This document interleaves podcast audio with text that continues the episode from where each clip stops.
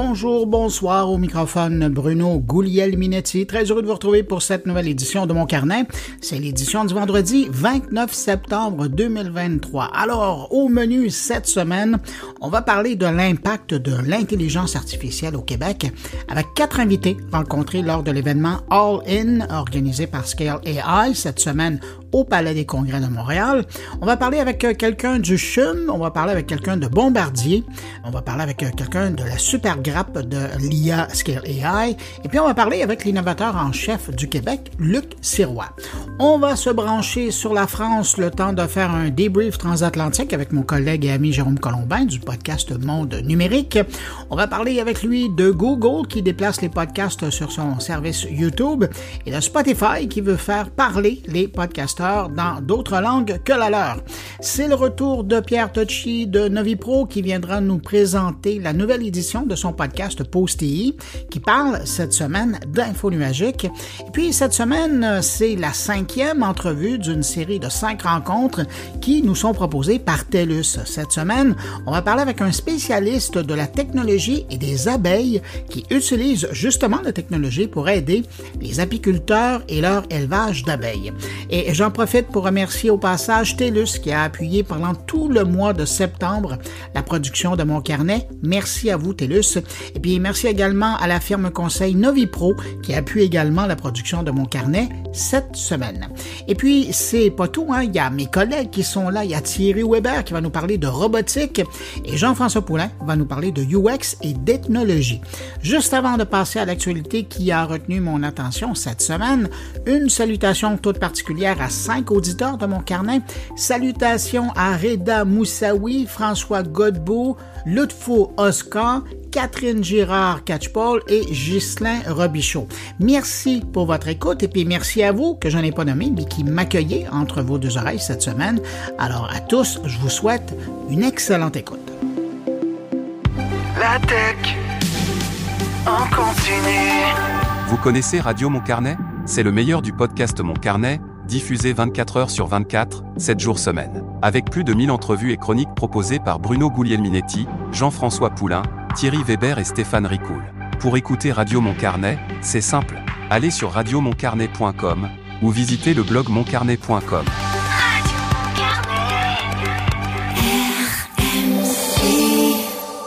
De retour au podcast Mon Carnet, en compagnie de Bruno Guglielminetti. Alors, cette semaine, pas mal d'annonces dans le monde de l'intelligence artificielle, notamment de la part de chez OpenAI, l'éditeur de ChatGPT qui a annoncé le déploiement de nouvelles fonctionnalités pour son agent conversationnel. Il sera désormais possible de converser avec ChatGPT à travers des conversations vocales bidirectionnelles grâce à un nouveau modèle de synthèse vocale capable de générer des sons humains à partir d'un échantillonnage de paroles de quelques secondes. Celle de voir. En présentant une ou plusieurs images à ChatGPT, il sera en mesure de résoudre des problèmes, de planifier des repas et même d'analyser des graphiques complexes. Les nouvelles fonctionnalités seront d'abord disponibles sur ChatGPT Plus, la version payante, et puis ChatGPT Entreprise, la version plus plus payante, d'ici environ une semaine. Ça sera disponible sur Android et iOS pour la voix et sur toutes les plateformes pour les images. Parlant de chat GPT, au même moment, on observe une hausse des blocages du robot GPT sur les sites web populaires. Pas moins de 26% des 100 sites web les plus fréquentés ont désormais fermé leurs portes à ce robot qui parcourt les sites web, selon les plus récentes observations du site Originality C'est 250% d'augmentation en un mois, portant le total à 242 sites parmi les 1000 premiers sites les plus visités. Des noms notables comme Pinterest, USA Today, NPR, Washington Post et The Guardian figurent parmi les nouveaux sites qui ont bloqué l'accès à ChatGPT. Et là, la raison est simple, hein, parce que le robot conversationnel de ChatGPT, ben, il ne cite pas ses sources et n'offre pas de lien vers euh, ses sources, contrairement, par exemple, à ce que les moteurs de recherche traditionnels font, ce qui permet de générer du trafic vers les sites qu'il visite et qu'il euh, cite. Alors, à défaut de se faire euh, voler du contenu, ben, il y a certains sites qui ont tout simplement décidé de barrer l'accès aux robots d'OpenAI. Et puis, une petite dernière sur OpenAI, il y a Spotify qui vient de s'associer aux géants de l'intelligence artificielle pour lancer une fonction de traduction vocale alimentée par l'intelligence artificielle. Cette innovation permet aux podcasteurs de proposer des versions étrangères de leur émission en d'autres langues que la leur, tout en conservant leur propre voix. Le service va débuter avec la traduction de podcasts anglais vers l'espagnol et le français. On parle même de l'allemand. Euh, cette fonctionnalité, elle est actuellement en phase de test avec un groupe restreint de podcasteurs, mais on dit très bientôt, on pourrait voir un grand nombre de podcasts anglophones être traduits en français et en espagnol. C'est au tour d'Amazon d'investir 4 milliards de dollars dans l'intelligence artificielle et plus précisément dans l'entreprise Anthropic, marquant du même coup une intensification de la compétition en intelligence artificielle avec Google et avec Microsoft.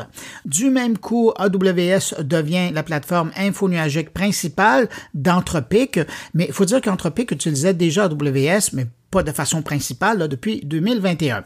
Pour les clients d'AWS, ça signifie qu'ils auront un accès anticipé aux outils d'Anthropic et euh, les modèles seront intégrés via Amazon Bedrock.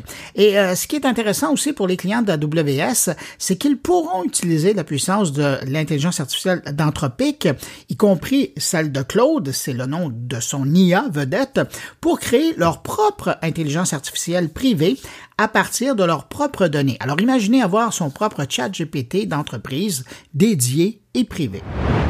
Je termine avec euh, des nouvelles de la plateforme OnlyFans euh, qui continue à connaître une croissance euh, impressionnante avec plus de 4 millions de personnes qui publient maintenant du contenu sur sa plateforme. Ça, c'est 11 fois plus qu'il y a 4 ans. Et depuis le début de l'année seulement, c'est près de 910 000 nouveaux comptes de créateurs qui ont été approuvés. Par ailleurs, le nombre d'utilisateurs a augmenté de 17 fois si on le compare à l'époque de 2019. Aujourd'hui, on aurait dépassé les 240 millions d'utilisateurs une hausse attribuée à la demande croissante pour le contenu d'OnlyFans, en particulier pendant les confinements liés à la COVID-19. On demeure dans l'actualité numérique de la semaine en se rendant virtuellement rejoindre mon collègue Jérôme Colombin, animateur et producteur du podcast Monde numérique, pour notre débrief transatlantique de la semaine.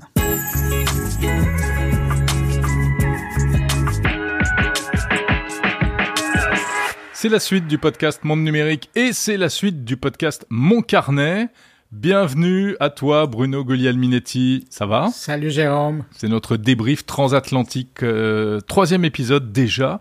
C'est un rendez-vous qui est presque en train de devenir une tradition. Hein ben, tu sais que euh, cette semaine, j'étais dans un gros événement au Palais des Congrès à Montréal. Euh, c'est tout l'intelligentsia de l'intelligence artificielle qui était réunie pour une vitrine canadienne, enfin on va dire, de l'Est du Canada, Mhm. euh, sur euh, l'intelligence artificielle. Et j'ai croisé des gens qui m'ont parlé de notre débrief, puis ils aiment bien ça. Je les salue. Mais moi, j'ai eu des retours euh, très positifs également sur les réseaux sociaux, euh, des messages très très sympas. Euh, ben écoute, tant mieux. Moi, je suis ravi de te retrouver chaque semaine pour Ben, débriefer deux trois sujets tech vus de chez toi, continent nord-américain, de chez moi, la vieille Europe. Et cette semaine, nous allons parler d'un truc qui nous réunit tous les deux, en fait. On va parler de podcast. Ouais, euh, c'est assez original parce que euh, ben il y a beaucoup d'actualités de ce temps-ci. Je sais pas pourquoi. Euh, D'abord, il y a YouTube qui nous annonce que Google Podcast, ben c'est terminé. Euh, ça sera terminé euh, dans quelques mois, là, on, on présume. Et puis euh, de l'autre côté, Spotify qui se décide de dire, ben nous, on va miser sur l'intelligence artificielle Ouais. et on va rendre les, les podcasts multilingues. C'est pas banal. Non, c'est pas banal. Si tu me permets, juste, je voudrais bien repréciser parce que finalement, ça nous paraît évident, mais tout le monde ne, ne connaît pas forcément Google Podcast. C'est vrai que Google diffuse des podcasts comme comme Apple Podcast. Enfin, il y a plusieurs applications. Il y a Spotify, Deezer, etc. Il y en a plein d'autres aussi. Podcast Addict. Et, Google s'était lancé dans le podcast. euh, en tant que diffuseur, hein, donc on pouvait retrouver mon carnet, mon numérique sur sur Google, et on a tous reçu un mail il y a quelques jours pour nous annoncer que en 2024 ça ne ça ne servira plus. Euh, ils avaient également à un moment référencé les podcasts, ce qui était assez intéressant parce qu'on tapait euh, un sujet quel qu'il soit dans Google et parmi les nombreux résultats qui remontaient, il y avait les podcasts. Ça ils l'ont arrêté. Bref, Google se désengage. Et les podcasts, euh, les gens qui écoutaient les podcasts sur Google Podcasts devront aller l'écouter sur euh, YouTube Music. C'est ça, hein? Je me trompe pas. Exactement.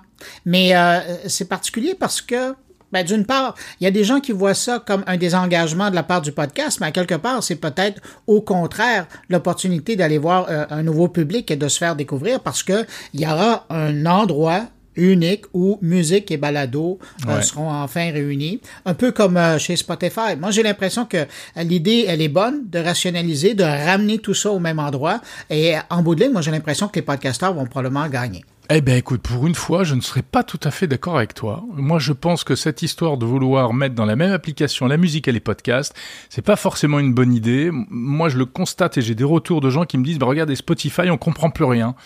Quand euh, on, est perdu dans Spotify entre les offres, euh, les playlists musicales, les podcasts, etc. Et il y aurait un besoin de, de clarification. Donc, euh, c'est drôle. Moi, j'étais vraiment dans l'autre idée. Je me dis tiens, Spotify ferait mieux de faire une appli spéciale podcast en fait. Mais bon, chacun sa stratégie. Hein. Si on peut permettre à quelqu'un d'avoir une seule application où il retrouve à la fois podcast, euh, c'est pour ça d'ailleurs qu'ils dit, euh, ils ont pas dit ben à partir du mois prochain euh, Ouais. Google Podcast ferme les portes. Ils doivent laisser du temps. Moi, je leur laisse quelques mois pour nous arriver avec une nouvelle application où clairement il y aura probablement un onglet ou, euh, ou un index pour aller que sur des podcasts audio. Puis à la limite, ben, les gens qui font les versions vidéo de leur podcast euh, seront probablement priorisés là-dedans. Mais euh, reste que moi, je trouve, comme utilisateur, je trouve ça intéressant d'avoir tout ça dans une même application plutôt qu'en avoir deux. J'ai toujours trouvé que c'était un non-sens de la part de Google. Ah ouais, bon, bah c'est amusant ça. Hein tu trouves pas que c'est mieux une appli euh, comme Apple Podcast où il y a que des podcasts Ben non, parce que ici, ils étaient les seuls joueurs. Je dirais, oui, encore, il y a quelque chose. Mais il y en a tellement. Tu sais, tu parlais de Podcast Addict. moi, c'est probablement, euh, une fois qu'on a vu Apple et Spotify, euh, moi, c'est Podcast Addict que je trouve le plus intéressant dans le décor. C'est un indépendant, d'ailleurs. Ouais. Et, euh, Moi, je sais que j'ai beaucoup d'auditeurs sur Podcast Addict. Ouais, moi aussi. Tiens, on va les saluer euh, de part et d'autre on les salue. Mais euh, moi, je trouve que ça, ça vaut la peine parce que c'est un joueur indépendant. Mais quand on est aussi gros que YouTube, ben, euh, ramenons ça là-bas, puis tout le monde va y gagner. Bon, ok, on verra. Alors, ça c'est la partie euh, Google Podcast, etc. Maintenant, oui, tu le disais, euh, l'intelligence artificielle, la grosse nouveauté quand même qui a été annoncée, alors simultanément quasiment par Spotify et puis par, YouTube, en fait, ça va être la possibilité d'écouter dans sa propre langue un, programme, donc podcast ou vidéo, etc., euh, qui est dans une, dans une autre langue. Et ça, c'est une révolution. C'est-à-dire que je vais pouvoir enfin écouter ton podcast et comprendre ce que tu dis.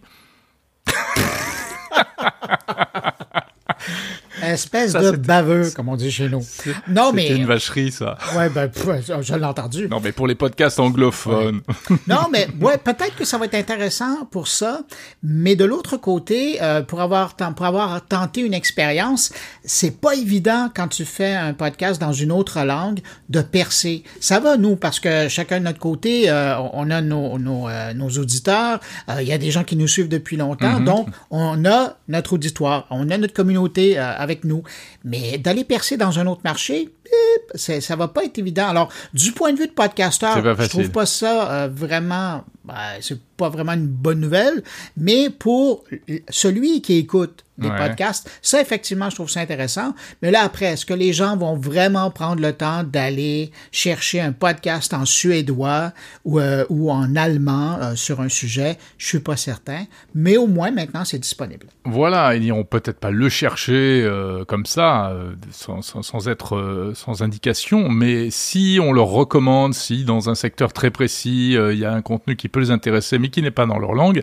ça va, ça peut quand même faciliter les choses. Voilà, donc en tout cas, c'est grâce à l'intelligence artificielle, c'est ça qu'il faut retenir. Ouais. C'est que c'est encore une prouesse de l'intelligence artificielle, euh, la traduction en temps réel avec la voix du podcasteur. C'est ça qui va être fou surtout. Mais Jérôme, je te pose la question parce qu'il existe déjà des solutions comme ça Ouais. à, titre de producteur. Toi, tu pourrais prendre un segment Oui. euh, de mon numérique et le faire dans une langue que tu veux. Tout à fait. Est-ce que ça t'a déjà passé par la tête? Oui, ça m'est déjà passé par la tête et je le fais pas parce que c'est trop de travail. Euh, c'est euh, un gros investissement parce que derrière il y a toute la partie euh, editing, on va dire. Il faut créer un flux spécial, il faut, il faut l'alimenter, il faut faire. C'est c'est beaucoup de travail.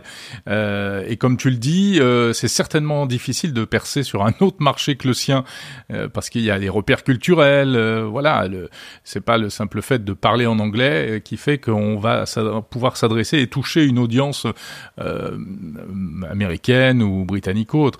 Il y a, d'autres choses. Mais, mais, mais oui, ça m'a traversé l'esprit. Mais là, je pense que ce sera plus facile.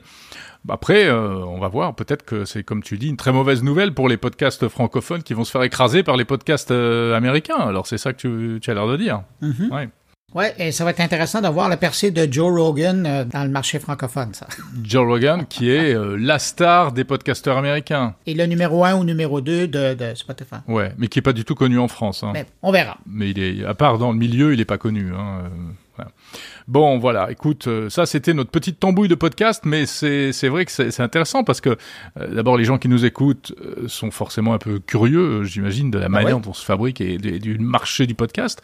Et puis il y a aussi de la technologie derrière avec donc ces outils d'intelligence artificielle. Mais restons dans le domaine de l'intelligence artificielle avec le prochain sujet. Il y a un joueur français qui a décidé d'investir plusieurs centaines de millions pour faire sa place dans le monde de l'intelligence artificielle et on parle de Iliad. Et tu te gardes parce que tu en as parlé dans tes nouvelles, tu as un invité sur le sujet. Exactement. Comment tu vois ça, toi, le fait d'investir? Puis je sais que c'est un, peu particulier de te demander ton opinion pendant que tu vas avoir un invité, là. mais euh, comment tu vois ça, toi, l'arrivée de Iliad et l'offre de IA en France, en Europe? Alors, c'est super intéressant quand même. Donc, bah déjà parce que Iliad, euh, c'est très connu en France. Peut-être pas le nom Iliad, mais Iliad, c'est Xavier Niel. Xavier Niel, c'est l'opérateur Free, Free Ouais. Mobile, euh, qui a cassé le marché, qui a inventé la Freebox, etc. Il est très connu en France. Euh, il a beaucoup d'argent, euh, donc euh, c'est aussi ce qui explique cet investissement. 200 millions de dollars, 200 millions d'euros euh, dans un super calculateur euh, spécialement dédié à l'intelligence artificielle. Ils se sont offerts une espèce de monstre de Nvidia. Euh, et c'est intéressant parce que, pour, pour plusieurs raisons, euh, la principale, c'est que ça va être le plus gros supercalculateur euh, dédié à l'IA en Europe. Alors, ce sera pour les entreprises, hein, puisque ce sera du cloud. Donc, c'est pour, notamment pour les startups qui voudront développer des solutions à base d'IA. Elles pourront le faire sur ces machines-là. Et derrière ça, eh bien, il y a toute la notion de souveraineté numérique. Il y a le côté, vous voulez faire de l'IA, pas besoin d'aller donner vos données aux Américains ou aux Chinois. Vous pouvez désormais le faire en France sur des machines euh, européennes, euh, etc., avec la législation européenne qui est plus protectrice en matière de données personnelles. Donc c'est c'est surtout là-dessus que c'est très très intéressant.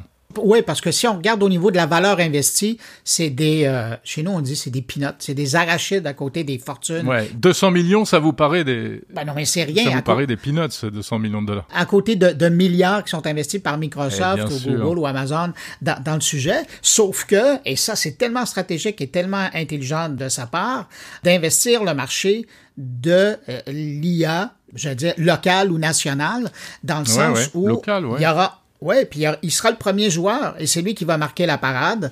Et quand les gens seront intéressés euh, euh, dans des contextes où on doit s'assurer de la, la souveraineté euh, numérique et que les données ne quittent pas le territoire français ou européen pour être euh, assujettis aux lois de votre continent, ça, je trouve ça très intelligent. Et ça, à Bien nulle sûr. part ailleurs, ben, les Américains, par défaut, ils l'ont, là, mais nulle part ailleurs, ça, je l'ai vu encore.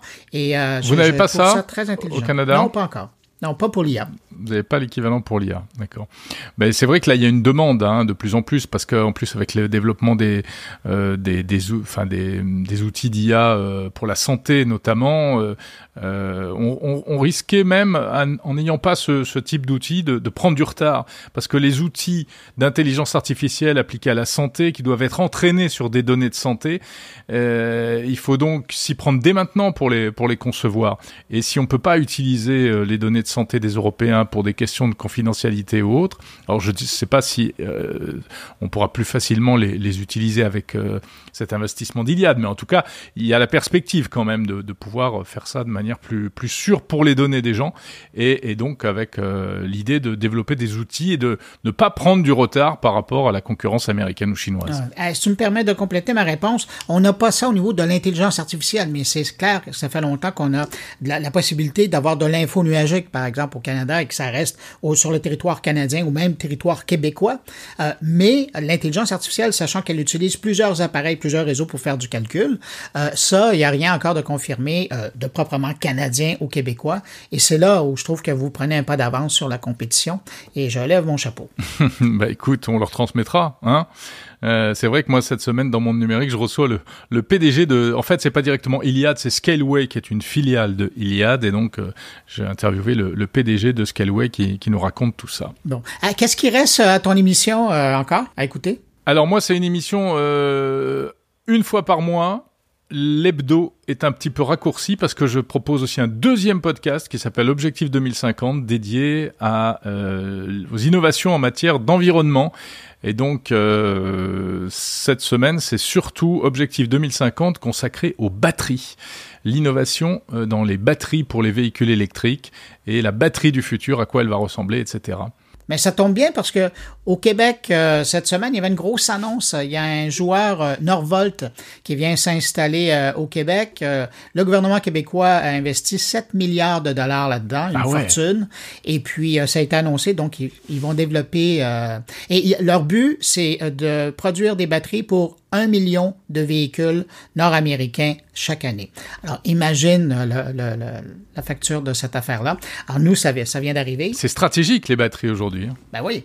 C'est comme l'IA. Et euh, moi, ben, pour la suite de mon podcast, c'est justement, on va parler d'IA, euh, les retombées, les impacts de l'IA euh, au Québec particulièrement. J'ai été faire un tour à la, cette grande rencontre, là, à Allen, qui se passait au Palais des Congrès, et j'ai retiré quatre entrevues. Euh, alors, c'est ce que je vais faire entendre tout de suite euh, après notre pause. Et puis, on va aller écouter mes invités.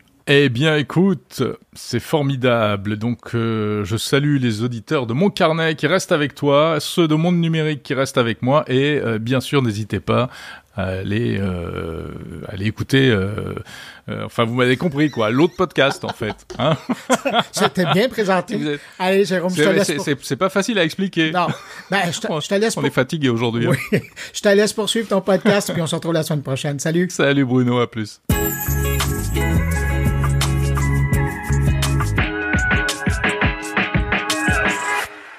C'est maintenant le temps d'aller rejoindre euh, Pierre Tocci, qu'on retrouve pour une deuxième saison. Bonjour Pierre. Bonjour Bruno. Pierre, cette semaine, la nouvelle édition de Post.TI parle d'un fournisseur avec qui vous travaillez, HPE. Oui, HPE.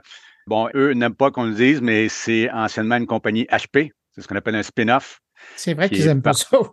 non, bon, pour toutes sortes de raisons. Mais quand même, c'est utile euh, de dire aux gens que c'est pas quelque chose qui arrive euh, du coin de la rue. Là. Ben ça oui. fait longtemps que ça existe. Ils ont une belle expertise et aussi beaucoup de connaissances à l'interne. Tant mieux, tant mieux. D'ailleurs, à l'époque, Steve Jobs a commencé chez HP. Si vous Oui. comment ça fait longtemps qu'ils sont là, ce qui vous intéresse particulièrement dans cette édition-ci, c'est de parler de l'info nuagique, mais dans un sens probablement plus pratique, plus efficace. Oui, HPE ont vraiment une approche au niveau de l'info nuagique du cloud qui est hybride. L'info nuagique, euh, on se dit que c'est hébergé euh, à quelque part. Les gens voient Azure ou AWS ou les grands joueurs de, de l'hébergement info nuagique.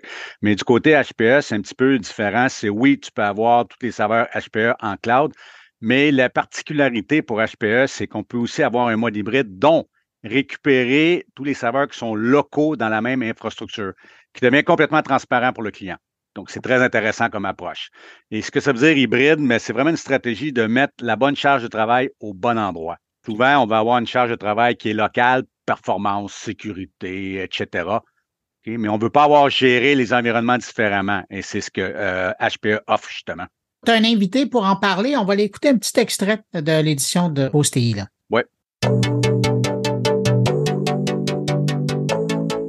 Justement, il y a de plus en plus d'études euh, qui documentent que euh, Cloud First, c'est pas nécessairement une approche payante parce que c'est facile d'avoir ce qu'on appelle du rogue ou du shadow IT. Oui. C'est tellement facile de s'abonner à un- une, une VM à la demande sur Amazon ou Azure que les gens TI ou les gestionnaires de budget savent pas ce qui se passe. Puis eux, à la fin du mois, ils reçoivent la facture. Exactement. On perd totalement le contrôle de ce qui se passe dans son environnement. Donc on perd le contrôle des ressources dont on dispose. On perd le, re- le- le contrôle d'un point de vue financier. Et c'est la porte ouverte à tout. Et en général, ce sont des mauvaises surprises pour les organisations. On vient de l'entendre. Ben, c'est pas mal clair dans ses propos. L'info nuagique, euh, oui, mais il faut faire attention parce que rapidement, il peut y avoir une perte de contrôle, en tout cas au niveau du coût. Là. Absolument. C'est tout ce qu'on a, euh, en anglais, on appelle le shadow IT. L'info numérique est facile. C'est facile de, de s'abonner, de provisionner, mais on reçoit aussi la facture. Donc, il faut contrôler. Et c'est très important d'avoir une bonne gouvernance. Qui fait quoi, pourquoi? Comment est-ce qu'on commissionne? Comment est-ce qu'on décommissionne? Euh, il n'y a pas de recette magique. Si on ne fait pas attention à, comment on met en place la gouvernance, ben, les coûts vont être exorbitants. Ça ne change pas. Bon, ben Pierre, euh, je rappelle que tu es conseiller principal chez Novipro pour retrouver l'intégrale de cette discussion-là, et donc la plus récente balado de Postéi, et toutes les autres d'ailleurs que vous avez entendues en extrait euh, l'année passée, mais aussi euh, celles qui sont à venir. Vous vous rendez sur le site de novipro.com, vous allez trouver ça. Pierre Tocci, merci beaucoup, puis on se retrouve la semaine prochaine. Merci Bruno, à bientôt. Salut.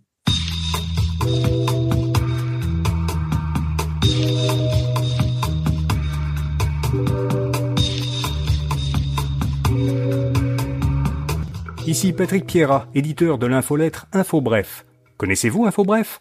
C'est un moyen simple et gratuit de connaître chaque matin l'essentiel des nouvelles importantes. InfoBref résume les principaux événements dans l'actualité et vous envoie une infolettre qui se lit en 5 minutes. Pour essayer InfoBref, allez à infobref.com. De retour à mon carnet. Comme je le disais en début de mon carnet, cette semaine, Montréal accueillait une grande vitrine de l'intelligence artificielle de chez nous. Tout ce qui bouge et relié à l'intelligence artificielle était au Palais des Congrès pendant deux jours pour participer à l'événement All In. Et puis, ben, évidemment, ben, j'en ai profité pour aller rencontrer des gens et je vous reviens avec quatre entretiens. D'abord, on va commencer en parlant de l'intelligence artificielle dans le secteur de la santé avec une grande dame de l'IA au chemin. Cathy Malas, bonjour. Bonjour Bruno. C'est un plaisir de vous rencontrer en vrai parce que d'habitude, c'est Jean-François Poulain qui vous parle. C'est tellement vrai. C'est tellement réciproque. C'est drôle parce que vous êtes, pour moi, vous êtes une habituée de mon carnet parce qu'on vous C'est vrai. souvent. C'est vrai. Et là, première question. Oui. Parce qu'on entend parler de l'intelligence artificielle, puis je sais que vous êtes au cœur de ça, mais concrètement, au CHUN, là, aujourd'hui, est-ce qu'il y en a? Est-ce que vous l'utilisez, l'intelligence artificielle? Oui. Je vais vous donner un exemple tangible. Oui. Allez-y. OK? Alors, on a développé pendant la COVID, en pleine COVID, avril 2020, euh, avec des, une, une spin-off de Polytechnique, une jeune pousse de Polytechnique et des chercheurs chevronnés là, en santé et IA. On et nos cliniciens, chercheurs, experts en données se sont dit on va anticiper un backlog, des, des délais d'attente augmentés en oncologie. Donner des rendez-vous en oncologie euh, dans un hôpital, c'est pas simple. Euh, non. Disponibilité du patient, disponibilité du médecin, type de radiotraitement, durée de la chimiothérapie, etc., etc. Oui, l'équipement et la salle et tout, ça. tout, Ah, ouais. Exactement. 25 variables à considérer environ pour qu'une agente de programmation, peu importe son titre d'emploi, donne des rendez-vous, optimise le rendez-vous du lundi au vendredi. Tout ce qu'on veut, nous, c'est augmenter le- les plages pour recevoir des traitements, Ça, avant, c'était un immense fichier Excel. Ouais, entre autres, Ouais. hein, avec les bases de données un peu en silo et tout ça. Puis des agents de programmation brillantes, mais à la quantité de variables à considérer, il va y avoir des trous. Lundi, à 15 h, il y a un petit trou. Vendredi, 10 h, un autre petit trou. Et donc là, on s'est dit, on va co-développer une solution d'IA pour optimiser les rendez-vous, la programmation des rendez-vous en oncologie. On s'est mis ensemble. On a coécrit la demande de financement pour Skill. On l'a obtenu. On a co-développé le produit minimum viable, donc le premier prototype. Ouais, ouais, ouais.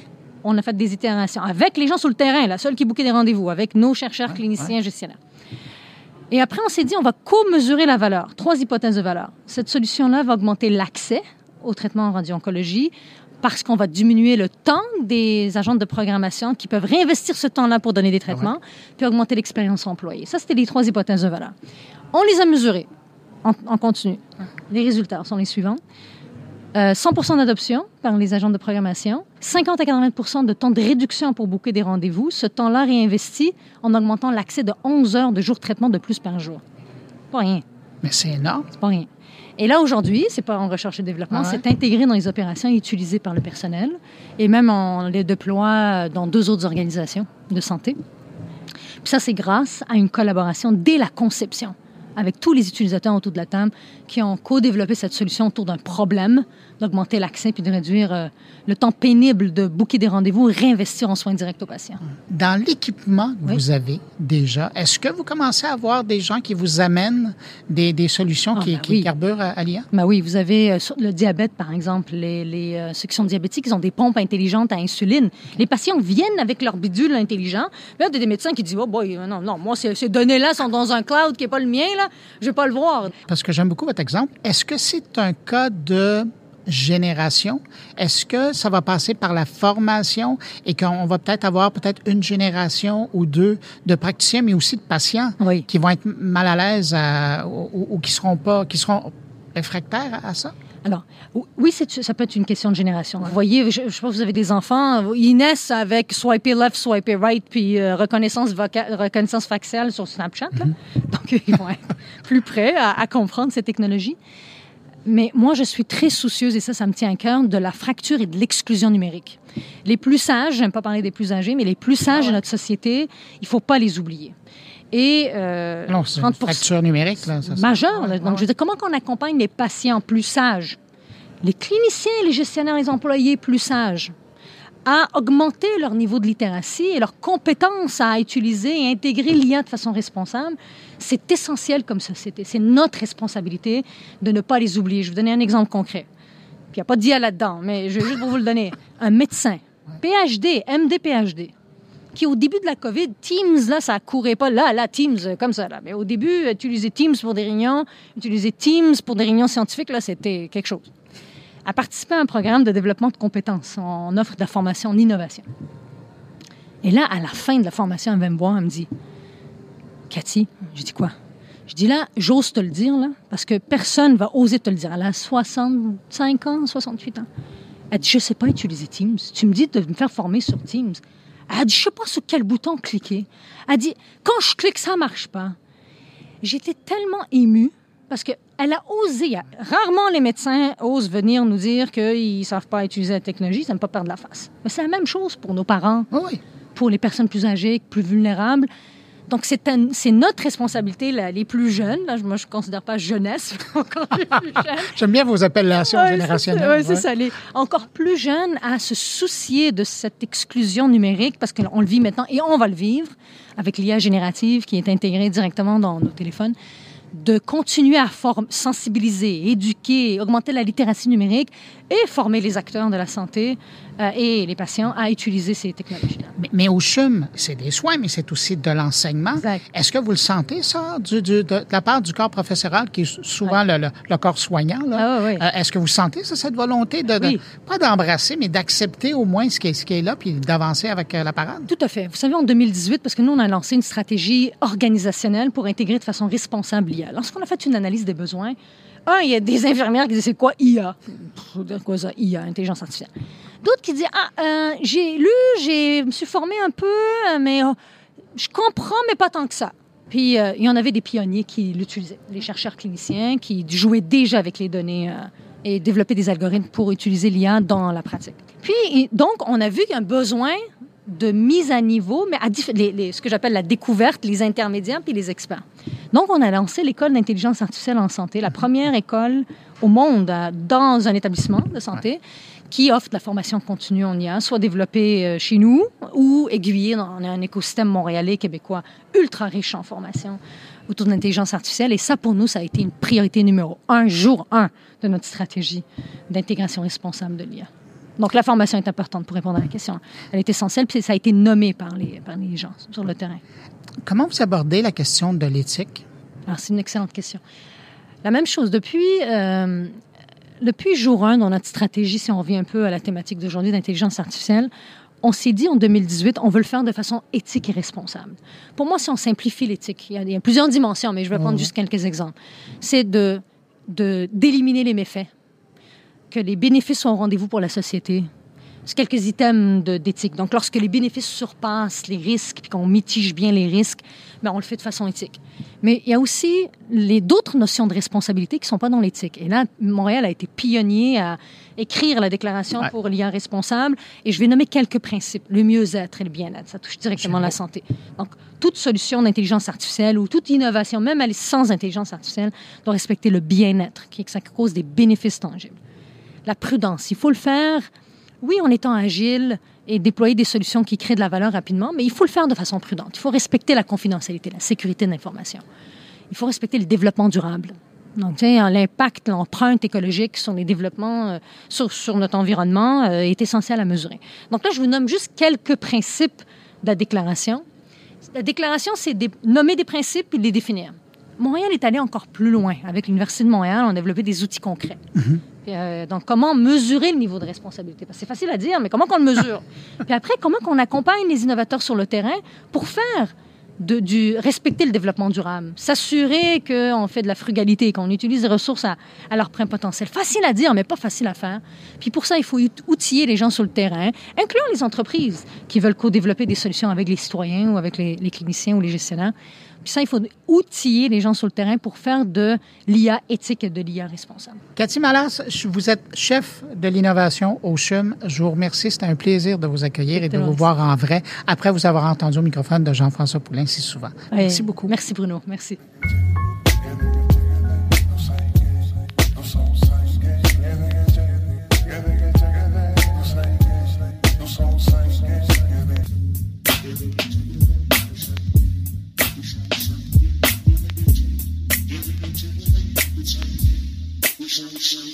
De la santé, on s'envole vers le secteur de l'aéronautique et plus particulièrement du secteur du jet privé avec Bombardier. Elsa Brunel-Young, bonjour. Bonjour. Est-ce qu'aujourd'hui, dans le monde de l'aviation, l'intelligence artificielle, c'est présent? Est-ce que c'est là?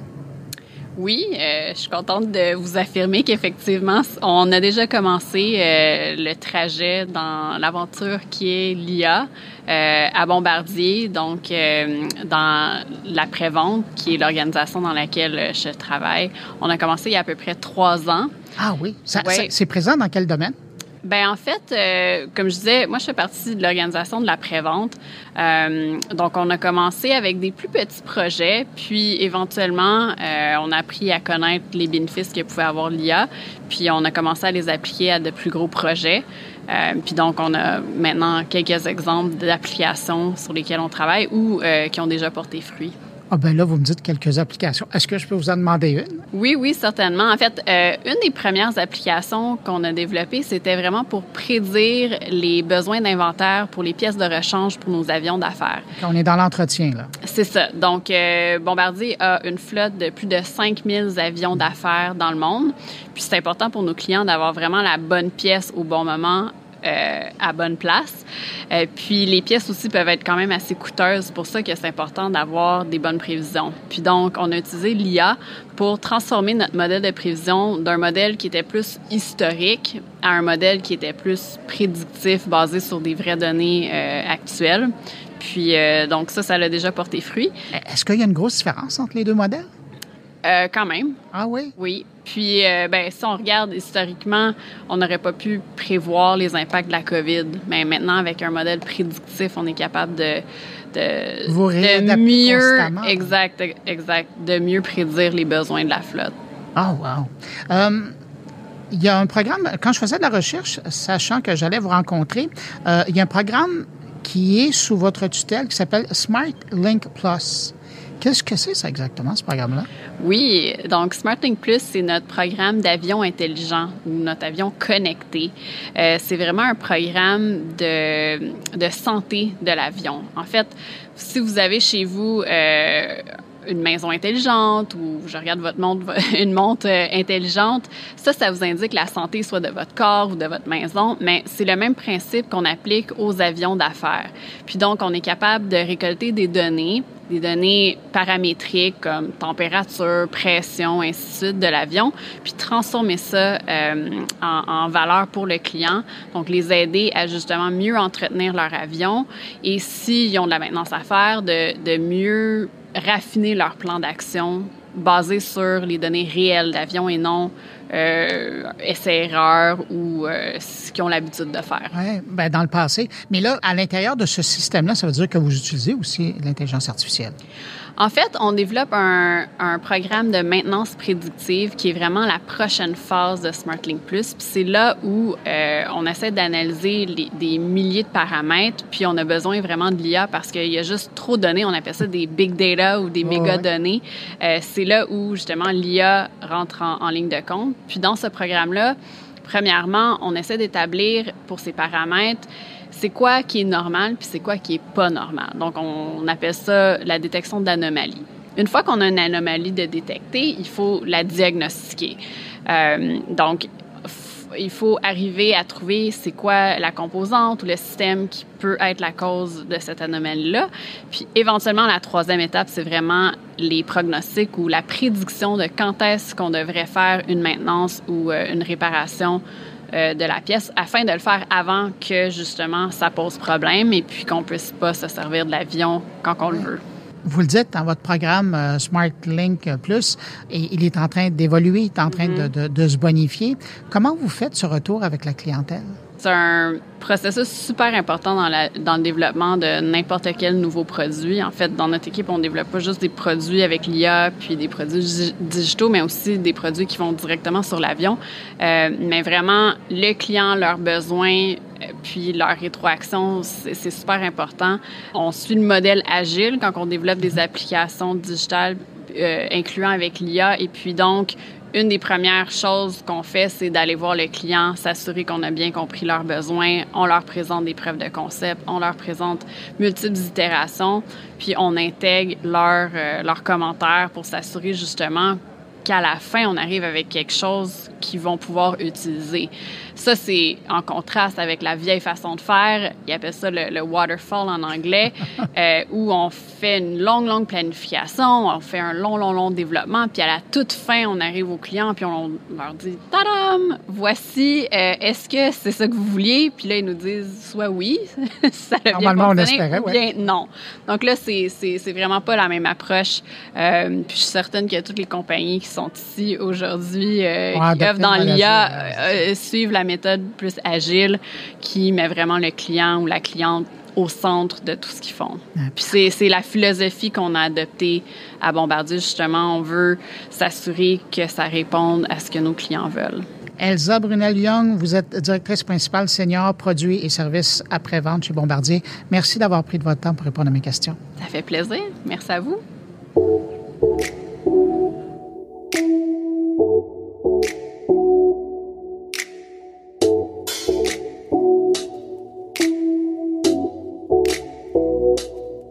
Cette grande vitrine de All-In, c'était l'occasion de faire le point en quelque sorte sur la santé de l'intelligence artificielle au pays et celle de son industrie, hein, parce que maintenant on parle vraiment d'une industrie de l'intelligence artificielle au Canada.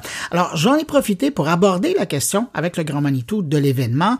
Il est le grand patron de Scale AI. Mon prochain invité, Julien Billot, bonjour. Bonjour. Scale AI, on connaît le nom, euh, les gens qui sont dans, le domaine connaissent le nom, mais pour les gens qui connaissent plus ou moins Scale AI, qu'est-ce que c'est? Quand vous avez à présenter la chose, là? Alors Scale AI, d'abord, c'est un organisme à but non lucratif, on n'est pas une compagnie. On a été créé sur l'initiative du gouvernement fédéral canadien en 2018, dans le cadre du programme des super grappes à l'époque. Et en fait, on a un mandat très simple, c'est d'aider à la commercialisation de l'intelligence artificielle dans les chaînes d'approvisionnement. Donc ce qu'on fait tous les jours, c'est qu'on aide des compagnies à investir en intelligence artificielle dans le domaine très large en fait des chaînes d'approvisionnement. Quand on est ici, on est au Palais des Congrès, c'est là où on se rend compte, on voit, c'est vraiment une vitrine, là, la santé, la vitalité de l'industrie de l'intelligence artificielle au Québec. Mais vous, vous êtes une grappe canadienne. Comment ça se passe ailleurs? Écoutez, on peut dire qu'il y a quand même quatre beaux écosystèmes d'intelligence artificielle aujourd'hui prioritaires. Il y en a deux au Québec, on est chanceux, Montréal et Québec. Euh, il y a Edmonton et Toronto. C'est ça les Et pourquoi en fait on a quatre écosystèmes importants? Parce que pour créer un bon écosystème, il faut à la fois de la recherche fondamentale forte, puis il y a de la recherche fondamentale très importante, évidemment à Montréal avec le Mila Ivado, aussi à Québec avec Laval. Euh, mais il y en a aussi à Edmonton avec EMI, il y en a à Toronto avec Vector. Ça, c'est le premier pilier. Le deuxième pilier, c'est d'avoir des entreprises qui veulent utiliser l'IA. Puis il y a des secteurs industriels forts en Alberta, il y en a évidemment très forts en Ontario et très forts à Montréal et à Québec. Et puis il faut des écosystèmes entrepreneuriaux et qui sont aussi présents dans ces quatre écosystèmes. Et donc on a vraiment quatre écosystèmes. Alors c'est sûr que le Québec se distingue pas mal par ses fournisseurs de services et de solutions. Euh, on a quand même eu l'occasion à Scale AI d'avoir, même pour des entreprises ontariennes, des projets délivrés par des entreprises québécoises. Et ça, ça a été une vraie satisfaction. Mais quand on regarde, nous, notre investissement, à peu près la moitié de notre argent a été investi au Québec. Euh, on va dire une quarantaine de pourcents en Ontario et une dizaine de pourcents dans le reste du Canada. Voilà, donc, donc on est effectivement pan-canadien, mais on a un petit tropisme québécois quand même. au Québec, on a des chercheurs, on fait de la formation, on a des développeurs. il y a quand même un des trois pairs de l'intelligence artificielle qui est à Montréal, l'autre est à Toronto. Donc, au Canada, on s'en sort bien. Mais pourquoi on c'est pas au Canada que sont apparus des Anthropic ou des OpenAI? Et ça, c'est la question en milliards de dollars, effectivement. Ouais. En fait, je crois qu'il y a deux raisons fondamentales. D'abord, il y en a une géographique ou démographique, qui est qu'on est un petit pays. Enfin, le Canada, c'est la taille de l'Australie, c'est la moitié de la France et c'est euh, un gros 10% des États-Unis. Donc ça, et puis en plus, c'est un pays fragmenté, donc euh, multilangue, multiprovince. Donc ça, ça pose une certaine. De toute façon, il y a un enjeu de marché intérieur au Canada. Mais il y a une deuxième raison aussi, c'est que pour se développer, on a besoin d'un marché intérieur fort et de demande. Et l'un des problèmes de l'IA au Canada, en tout cas un des problèmes potentiels, c'est l'absence de demande des entreprises canadiennes. Si on veut un écosystème fort qui développe des produits au Canada, il faut que les entreprises canadiennes aient envie d'implémenter de l'intelligence artificielle. Et ça, malheureusement ou heureusement, on a beaucoup de travail à faire encore dedans. Parce que historiquement, les entreprises canadiennes sont assez frileuses dans la digitalisation. Et en plus, l'intelligence artificielle, elle considère que ça reste relativement loin dans leur degré de maturité. Mais il n'y aura pas de développement de grands acteurs d'intelligence artificielle s'il n'y a pas un marché intérieur fort.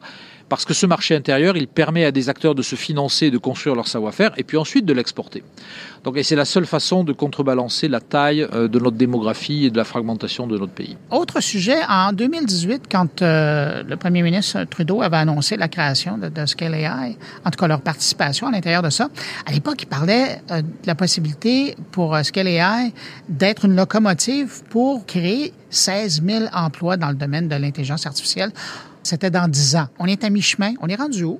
Alors en fait, les 16 000 emplois, c'était pas juste dans le domaine de l'intelligence, c'était grâce à l'intelligence artificielle, pas strictement dans le domaine de l'intelligence artificielle. Écoutez, c'est difficile à dire, mais on est quand même assez bien placé. euh, alors. euh, Si on prend les engagements que les entreprises ont pris justement quand on a financé les projets, on sera largement au-dessus des 16 000 emplois. Après, on sait que les promesses euh, sont ce qu'elles sont. On n'engage que les gens qui les écoutent. Alors, on sera, ça sera difficile. Il faudra, il faudra qu'on le mesure. Simplement, ce qu'on peut dire, c'est que pour nous, l'intelligence artificielle, elle crée des emplois à deux niveaux. Il faut bien être conscient de ça. Et c'est des bons emplois. D'abord, elle crée des emplois où elle en sauve chez les entreprises qui l'adoptent. Parce qu'évidemment, une entreprise qui adopte l'intelligence artificielle va développer sa productivité, va créer parfois d'autres types d'emplois, ou va en sécuriser d'autres, va résoudre partiellement ses problèmes de main-d'œuvre, donc va créer de la richesse. Donc ça, ça va créer de l'emploi. Et puis évidemment, ça va créer de l'emploi aussi chez les fournisseurs de services et de solutions. Puis ça, chez Scale AI, on est très sensible à ça parce que tous les projets qu'on finance, on impose finalement aux adopteurs de ne pas faire le travail en interne, mais de travailler avec des entreprises extérieures. Et donc, les Move AI, les Vuban, les Vidence, les Ivado Labs, les Adastra, toutes ces compagnies-là sont des compagnies qui ont pu grossir leurs effectifs, alors pas uniquement grâce à Scale AI, mais on a contribué en finançant certains projets euh, à faire croître leurs effectifs. Donc, la création d'emplois, elle vient à la fois de la du développement de la productivité des entreprises canadiennes, mais aussi que cette productivité se fait en développant en parallèle un écosystème fort de fournisseurs de, de solutions et de services. Julien Billot, je rappelle, vous êtes PDG de Scale AI. Je vous remercie de m'avoir accueilli chez vous. Eh bien, merci beaucoup. Merci.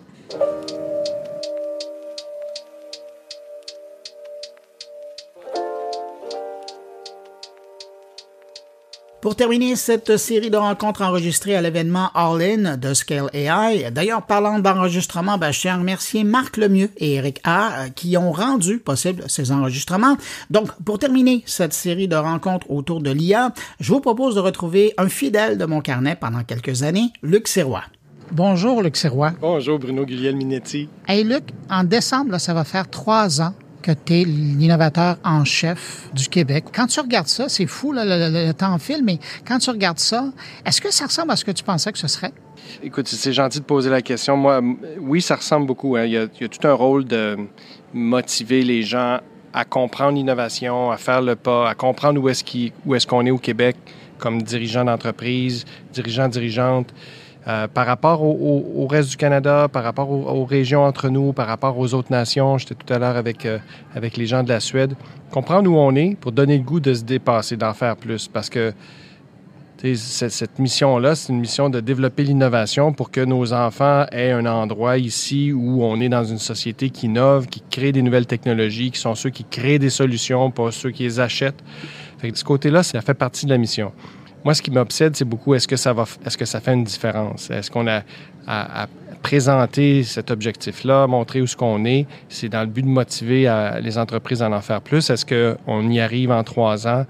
Pas encore, pas assez. Donc, Pas au rythme que tu voudrais.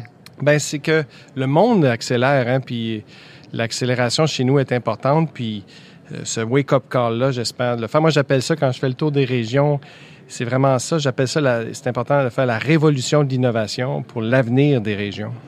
Parce que tu es à la fois la personne qui ben, t'es la, la personne, tu es la référence auprès du gouvernement.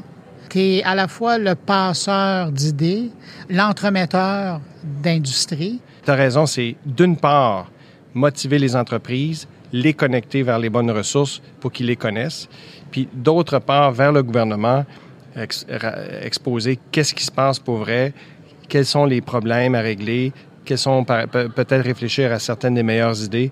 Fait que le rôle conseil du Conseil de l'innovation, c'est aussi pour essayer de rapidement améliorer les, euh, les choses puis de trouver des nouvelles façons de, de stimuler l'innovation. L'innovation au Québec, là, parce que tu es sur le terrain, tu es partout au Québec. Comment ça va? Ben oui, ça, c'est la question qui, qui m'obsède. Et puis, euh, ensemble avec plein de gens, la- une des premières choses qu'on a faites, Bruno, c'est de faire le baromètre de l'innovation. C'est d'avoir des données pour être capable de répondre à cette question-là.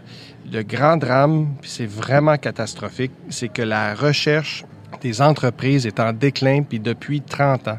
Les entreprises font de moins en moins de recherche, font moins de développement de solutions technologiques qu'ailleurs, puis en adoptent moins qu'ailleurs. Quand je dis ailleurs, ailleurs au Canada.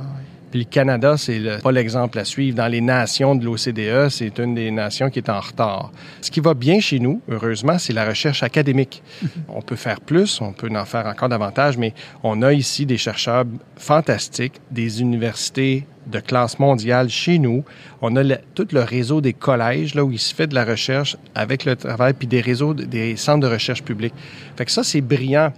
Quand on se regarde, on se désole. Quand on se compare, on se console. Ben, cette vision-là d'avoir investi pour le long terme, d'avoir développé du savoir, de la recherche de qualité, euh, des armées de, doctorants, de gens de la maîtrise, ben euh, c'est unique. C'est pas unique au monde, mais c'est un exemple que les autres nations regardent de nous. Et ça permet de se retrouver aujourd'hui à des all-in où là, tout ce savoir-là a été créé, tous ces gens-là sont présents. Là, maintenant, le défi, c'est de le commercialiser. Ben, c'est là où je voulais t'amener, parce que j'ai j'ai l'impression que jusqu'à maintenant, où le Québec performe et de façon formidable, c'est tout ce qui est formation, recherche, développement, mais là, où le bas blesse, c'est la commercialisation. Ben oui, c'est... euh, Est-ce que tu, euh, toi, là, on parle même pas de boule de, de cristal, là, mais toi, sur le terrain, quand tu parles euh, avec les gens, avec les acteurs, est-ce que tu as l'impression que ces gens-là, ils sont conscients, puis c'est là-dessus qu'ils vont taper, ou même le gouvernement, est-ce que tu as l'impression qu'il va y avoir bientôt des programmes? Je sais qu'il y en a, là. Oui, non, le gouvernement va- est obsédé par cette question-là. On entend M. Legault euh, comme premier ministre à chaque tribune économique qu'il y a, il ramène ce- cette nécessité-là de faire des brevets, de breveter le- notre savoir, de le commercialiser. Fait que le gouvernement est bien, bien au fait, là, et les universités aussi. Il y, a, il y a eu des décennies où où on, presque on donnait la connaissance et les brevets aux autres. Là. Oui, puis bon, encore, euh, encore, euh, c'est qu'une, il y a comme une question de philosophie. Il y a, la, la re- le- il y a- il y a deux écoles de pensée. Il y a une école où on veut contribuer à l'édifice du savoir international. Donc, la priorité doit être de, de diffuser le plus largement, rapidement et ouvertement possible la science et nos découvertes. Mais il y a aussi le, le désir de ne pas être naïf, mais de savoir ben, si euh, des entreprises à l'international utilisent ces découvertes-là, ben, euh, qui ont été faites avec les, avec les argents des Québécois, des Québécoises, ben, peut-être qu'il y a, peut-être un moyen de, de, de, trouver une façon de, que ça puisse nous d'avoir un retour de l'ascenseur.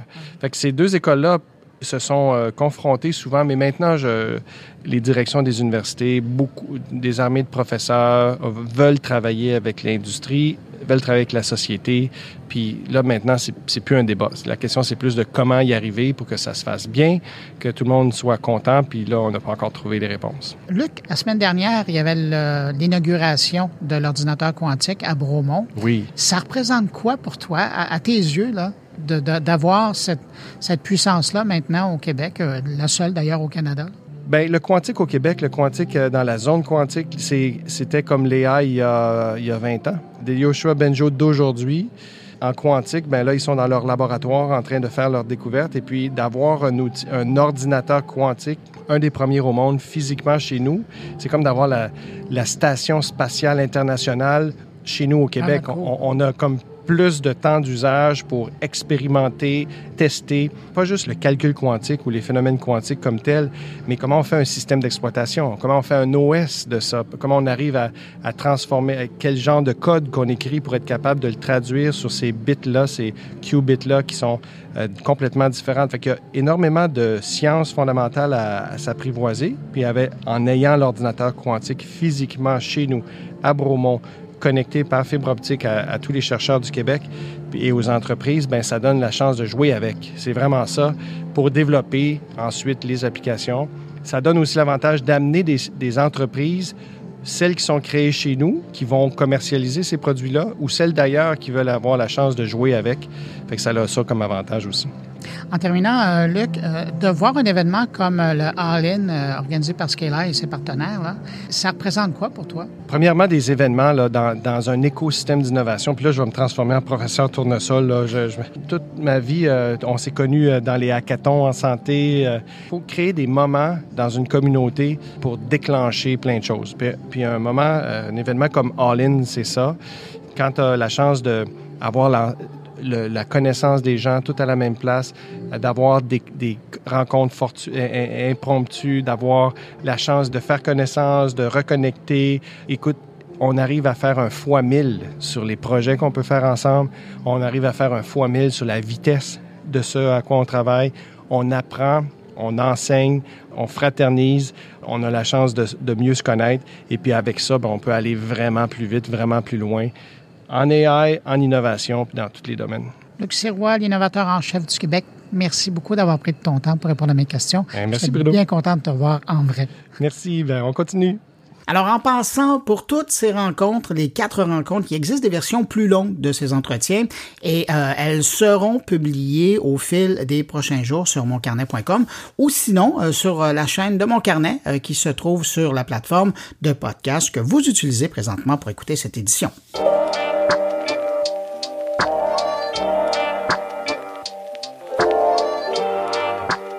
C'est déjà la fin d'une belle série de rencontres qui nous ont été proposées par TELUS en septembre et on termine ça avec un partenaire de TELUS. Mon invité, c'est le patron de l'entreprise Nectar et surtout un spécialiste de la technologie et des abeilles qui utilise justement la technologie pour aider les apiculteurs d'un peu partout sur le continent avec leur élevage d'abeilles.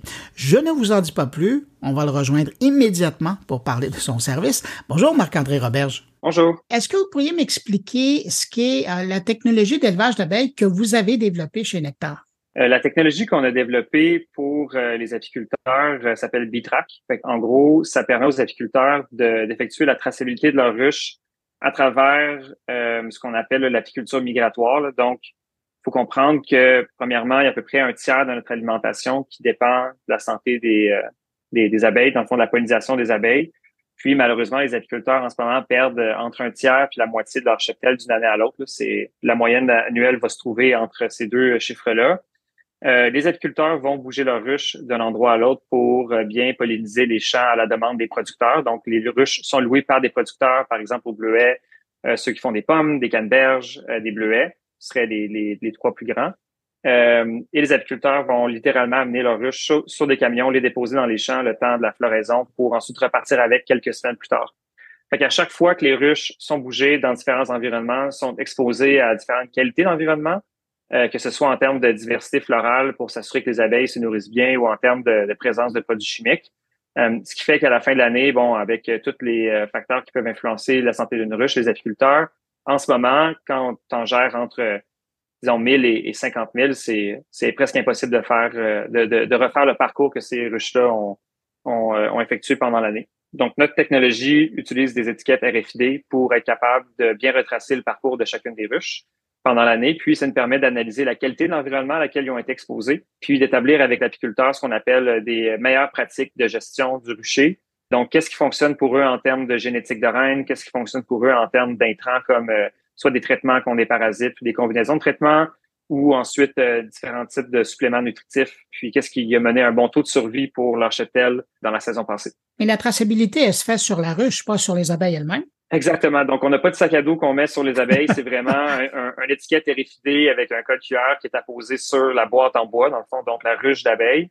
Puis les apiculteurs peuvent euh, le scanner de, de, de, différentes manières à chaque fois que les ruches sont bougées d'un endroit à l'autre, comme par exemple des Laurentides vers les Bleuets au lac Saint-Jean, vers les Canneberges par la suite, vers euh, l'Estrie. Parce qu'il y a des ruches qui font autant de millage que ça? Oh oui, puis même qu'au Québec, on est, tu sais, ça reste relativement régional. Tu sais, souvent, les ruches vont rester dans la province. Certaines ruches sont envoyées au Nouveau-Brunswick puis en Nouvelle-Écosse pour la pollinisation des bleuets là-bas.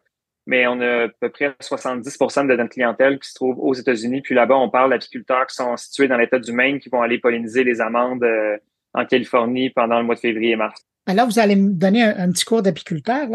Comment on, arrive à capter des données sur la santé des abeilles comme ça? Dans notre cas, les données sont prises à partir euh, de ce qu'on appelle un être humain. Donc, la personne va euh, ouvrir la ruche, observer ce qui se passe à l'intérieur, puis, basé sur son expérience, il va venir annoter dans notre application mobile ce qu'il voit. Donc, la, population générale, est-ce qu'il y a des indices de présence de reine comme, euh, euh, je sais pas, des, des œufs ou des larves, ce genre de choses-là. Puis, toute l'information est relayée ensuite au cloud. Puis, nous, on va euh, apposer une analyse dessus pour euh, indiquer ça à ceux qui sont en, dans, disons, dans un poste de gestion de l'opération. Souvent, c'est le directeur des opérations ou la directrice des opérations qui va recevoir ces données analysées. Et toute cette information-là, eh bon, elle est collectée, euh, elle est utilisée évidemment par vous, mais donc ça, réside dans l'info nuagique. Puis je présume que c'est quand même de l'information stratégique de savoir l'état de la santé de son chef-tel. Je sais pas si on appelle ça comme ça, mais qu'est-ce que vous faites pour gérer la sécurité autour de ces données-là?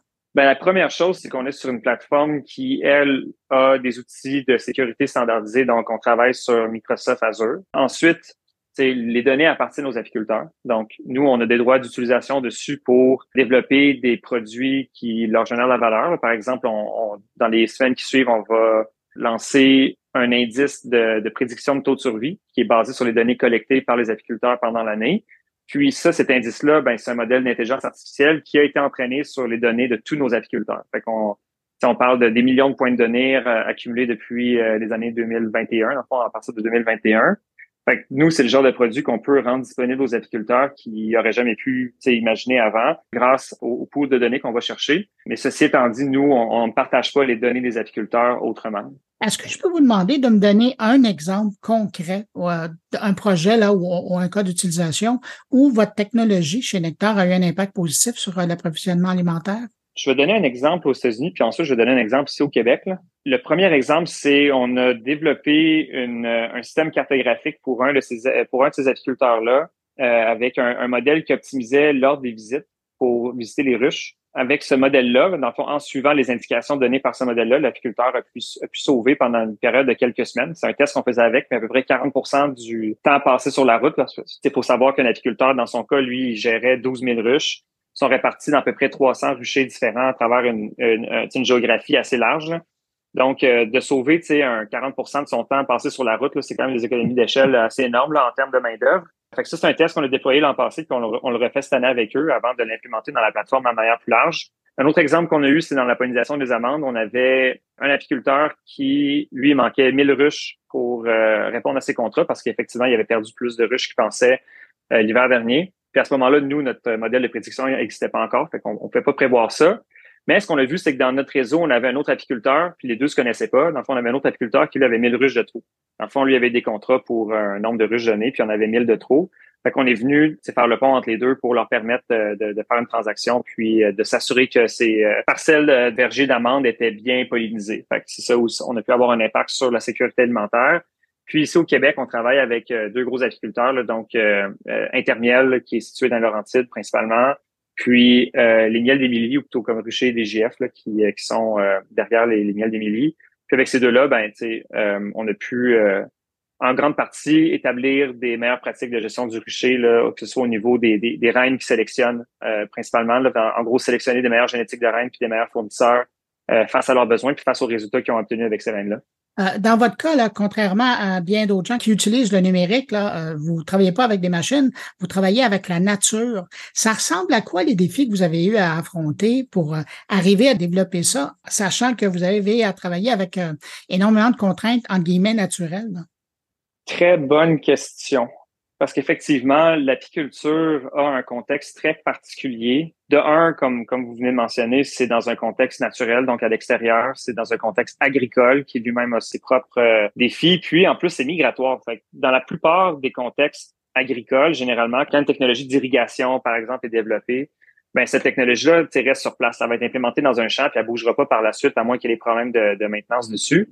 Et dans notre cas, les apiculteurs prennent leurs ruches, puis ils vont partir dans Laurentide ou en Estrie, puis ensuite ils vont les bouger dans le centre du Québec pour les canneberges ou dans le Saguenay-Lac-Saint-Jean pour la pollinisation des bleuets. Ce qui en soi, rajoute des contraintes de conception sur ce genre de technologie-là pour dire, OK, ben, faut être capable de venir euh, suivre ces mouvements-là avec la techno développée. Fait que je dirais que notre approche pour résoudre ces problèmes-là, ça a été de faire de la, ce qu'on appelle de la co-création avec nos clients. D'entrée de jeu, là, ce qu'on a fait, c'est qu'on est allé chercher des, clients potentiels, pour leur expliquer un petit peu ce qu'on voulait faire en termes de, développement technologique. On est allé aussi voir des partenaires académiques comme euh, Pierre Giovenazzo à l'Université Laval, le CRISAD ici dans, la région de Deschambault, mais aussi euh, un chercheur euh, de renommée mondiale qui s'appelle Brandon Hopkins à la Washington State University, puis Brittany Goodrich à UC Davis pour co-créer le produit avec eux, pour s'assurer que le produit, dès le début, était arrimé avec leurs besoins. C'est ce qu'on leur a présenté, c'était nous un, problème qu'on percevait de leur côté. On, voit que ce problème-là, êtes-vous d'accord? Si la réponse est oui, par la suite, ben, on a pu s'asseoir avec eux pour dire, OK, ben, comment on pourrait bâtir un produit qui règle ce problème-là? puis faire des itérations avec eux pour qu'une fois que le produit est bâti, ben, ça correspond bien à leurs besoins et à leur contexte. Si on se parle aujourd'hui, c'est parce que vous êtes une des entreprises qui a bénéficié du fonds pollinisateur de TELUS. Qu'est-ce que ça vous a apporté exactement? Bien, évidemment, ça a commencé avec un support financier, mais d'entrée de jeu, le fonds pollinisateur de TELUS a pu nous aider à mieux comprendre la vision qu'on voulait développer. Aider les apiculteurs, c'est une chose, mais ensuite comprendre que c'est qu'ils ont un impact qui va plus loin que la ruche, le fond, qui va dans justement les bleuets, la sécurité alimentaire, puis s'assurer qu'on a une bonne production de bleuets, par exemple, ici au Québec puis ensuite que ces bleuets-là ben, sont rachetés par quelqu'un d'autre dans la chaîne de valeur qui va finir par les amener dans une épicerie, puis ensuite c'est nous les consommateurs qui allons en bénéficier ou pas, là, dépendamment du problème de sécurité alimentaire. Fait de, de s'assurer qu'on considérait chacun de ces aspects-là, puis des bons contacts que l'équipe du fonds pollinisateur euh, a pu mettre en place. Pour nous, ça, ça a été clé. Ensuite, TELUS, en général, a un intérêt particulier pour tout ce qui est technologie agricole, puis améliorer la durabilité dans, dans l'agriculture via leur branche TELUS Agriculture. Donc, euh, ils ont pu nous mettre en contact avec euh, des gens qui sont maintenant des, des aviseurs pour l'entreprise, puis des, conseillers, dont euh, Rémi qui a vendu son entreprise à TELUS il y a plusieurs années. Dans le fond, lui, c'est l'ancien président de, de Size Farming. Donc, lui, maintenant, c'est un conseiller proche de, de Nectar. Et puis, à quoi ressemble l'avenir pour Nectar? L'avenir pour Nectar est de reposer de plus en plus sur notre capacité unique à développer des modèles d'intelligence artificielle à partir du lot de données qu'on a généré ou qu'on continue de générer à chaque jour avec de plus en plus de ruches. Fait que ce qu'on voit en termes de capacité de notre plateforme aujourd'hui, c'est un peu juste la pointe de l'iceberg. De ce qu'on a commencé à concevoir, c'est qu'on peut aider significativement les apiculteurs à réduire leur taux de mortalité en ayant une intelligence artificielle qui augmente leur capacité à prendre des décisions. C'est un peu comme ça augmentait l'intelligence de l'apiculteur à dire, OK, ben, voici ce que je constate, voici à quoi mes ruches ont été exposées, voici ce que je peux mieux faire dans mes opérations au jour le jour pour maximiser mes chances de survie euh, de mon cheptel ou maximiser ma profitabilité comme entreprise aussi. Euh, ensuite, pour nous, euh, tout ça est, est, très lié aussi à comment est-ce qu'on peut influencer l'utilisation des terres agricoles, puis quel levier on peut aller chercher grâce à nos données puis avec les apiculteurs pour euh, favoriser l'implémentation de pratiques qui sont euh, bonnes pour les abeilles. Là. Fait, on parle d'avoir une bonne diversité florale autour des champs, de réduire le plus possible l'approche monoculturelle, euh, d'avoir un bon contrôle ou de minimiser l'utilisation de produits chimiques qui ont un effet néfaste sur les abeilles et pollinisateurs. Fait une fois qu'on a accompli, je dirais, ces, ces deux choses-là, donc une apiculture plus prescriptive grâce à l'intelligence artificielle, puis d'aller trouver des leviers dans nos données pour permettre aux apiculteurs de transformer leur environnement, je dirais que ce serait une mission accomplie pour nous de ce côté-là. Marc-André Roberge, il est PDG de Nectar. Merci d'avoir pris de votre temps pour répondre à mes questions. Merci beaucoup, Bruno. Passe une excellente journée.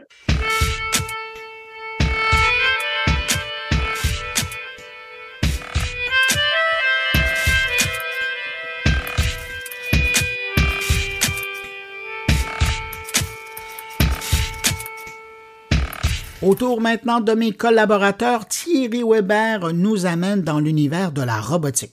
Bonjour Bruno, bonjour les auditeurs de mon carnet, la révolution robotique, l'impact de l'automatisation sur la logistique suisse ou comment l'automatisation et les robots redéfinissent le paysage de la logistique en Suisse avec un regard particulier sur des entreprises telles qu'Amazon, La Poste et le CHUV, le centre hospitalier universitaire vaudois L'automatisation fait un bond significatif dans le secteur logistique suisse.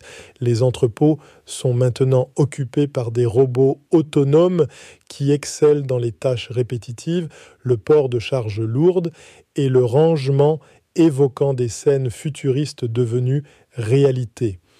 Au CHUV, par exemple, on observe des AGV, des véhicules à guidage automatique qui ressemblent à de grands skateboards et qui transportent diverses marchandises décrites par Maxence Mouliade comme étant aussi efficaces que des tortues portant leur carapace. Il y a également une vague de reconversion et de formation des employés dans ces nouveaux environnements, comme c'est le cas pour Assib Mustafa, qui a pu se reconvertir et gérer les stocks tout en laissant les tâches lourdes et répétitives aux robots Impact sur les grandes entreprises, la Poste suisse et Amazon ne sont pas en reste dans cette révolution robotique. La Poste a récemment investi dans un entrepôt de pointe à Wilmergen avec Swisslog à la tête de l'automatisation, intégrant des palettes à haut rayonnage et un système de robots gérant diverses tailles de pièces. Ces robots sont capables de sélectionner les bonnes palettes et les objets exacts nécessaires pour une commande, bien que pour le moment une intervention humaine soit encore nécessaire pour finaliser les colis. Projection et marché le marché global des robots est en pleine croissance, soutenu par les habitudes d'achat sur Internet, les avancées technologiques et les enjeux stratégiques, passant de 80 milliards de dollars à une projection de 130 milliards d'ici 2025. Heinrich Luthi de Swisslog prévoit également des solutions innovantes qui seront lancées l'année prochaine où un bras robotisé pourra reconnaître, prendre et déposer des objets dans les commandes des clients en ligne sans intervention humaine. Question de l'avenir du travail.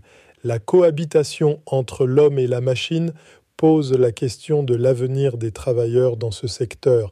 La maintenance des machines et les petites réparations font désormais partie du travail quotidien, tout comme le contrôle et les relations avec l'extérieur, restant ainsi aux mains des humains. L'automatisation et la robotisation façonnent le visage de la logistique en Suisse et avec les avancées technologiques, il est crucial d'examiner comment les employés peuvent coexister avec les robots et comment les entreprises peuvent équilibrer efficacité et responsabilité sociale dans cette nouvelle ère. Pour ma part, c'est tout trouvé. J'ai donné la réalisation de ma chronique à mon double numérique, ou plus précisément mon clone de voix pour partager avec vous cette capsule en podcast. Alors ne travaillez pas trop, portez-vous bien et à très bientôt si c'est pas avant.